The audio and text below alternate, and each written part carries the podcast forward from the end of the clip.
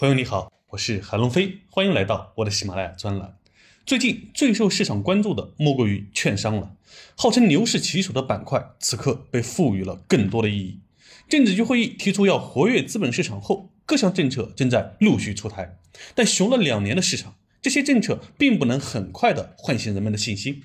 不过，很多人又觉得这次政策对资本市场的重视历史仅有，在当下复杂的经济环境下，股市的重要性和战略地位更为凸显。在经济数据和政策落地的真空期，很难判断这次到底会不会好。于是，很多人都把目光投向牛市风向标——券商。上周券商大涨百分之十三，是对政策预期的正向反馈。本周周一、周二出现了震荡回调，又显示出市场的犹豫和担忧。周三、周四，券商再次上冲，又给市场带来了一丝希望，但资金的跟进意愿仍显犹豫，一度在高位出现分歧。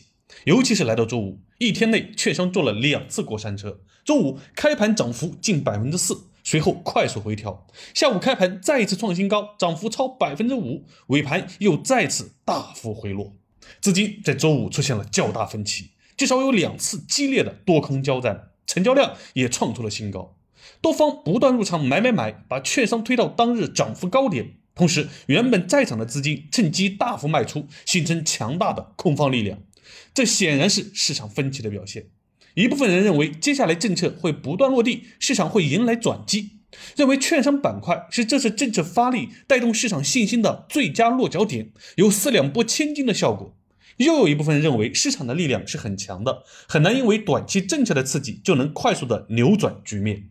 趁着这波反弹机会，先减少仓位，或者先获利了结，后期再根据市场情况的表现来决定是最佳选择。由此，本周上演了券商高位分歧的胆战心惊的行情。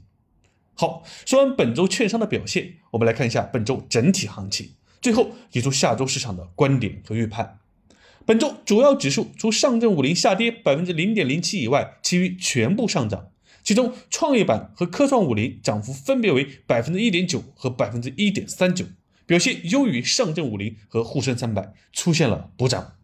行业中，除了医药 ETF 下跌百分之三点七九以外，其余全线上涨。其中，新能源车上涨百分之二点五八，通信大涨百分之四点四一。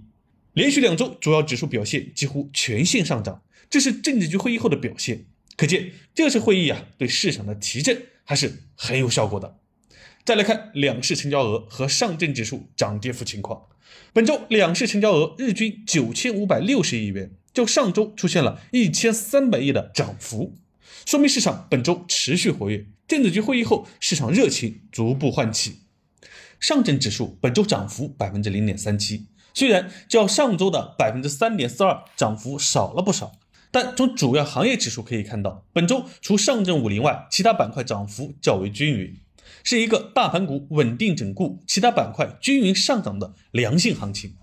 综合来看，两市成交持续活跃。上周上涨的大金融本周高位整理，其他板块出现补涨，是一个良性的空中加油形态，让我们对下周的走势多了一些技术上的信心支持。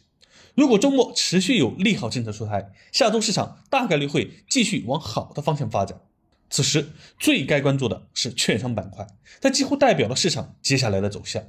如果下周券商继续接力上涨，那接下来的两周很有可能还会出现这两周的行情，带动市场再上一个台阶，来到三千四百点的压力位附近。最后回答一个同学们关心的话题：当下点位券商还能不能买？其实这个问题的本质就是政策对市场的刺激还会不会持续有效。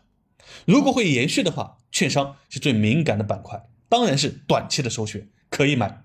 你看，券商在大幅上涨的时候，依然有很多资金在不断卖出，这表明这些资金对持续性不认同。同时，还有人在不断的买进，这说明这些资金是看好后市政策刺激的持续性和效果的，这就是本质问题的体现。很多人会担心呀，现在的券商涨得太高了，认为风险是涨出来的。其实这还不是应该主要考虑的，因为这要看背后的逻辑。此次的逻辑是国家希望股市能长出赚钱效应，提升投资者信心，活跃资本市场。这个逻辑支持的可不是只涨到现在的水平。如果你是看多派，当下券商的涨幅不应该觉得很高了，不能追了。而且从估值水平看，券商也是不高的，还是没有涨到可以担心风险的水平。好了，本周就先分享到这里，我是韩龙飞，祝你周末愉快。接下来又是美好的一周，关注我，我们下一周再见。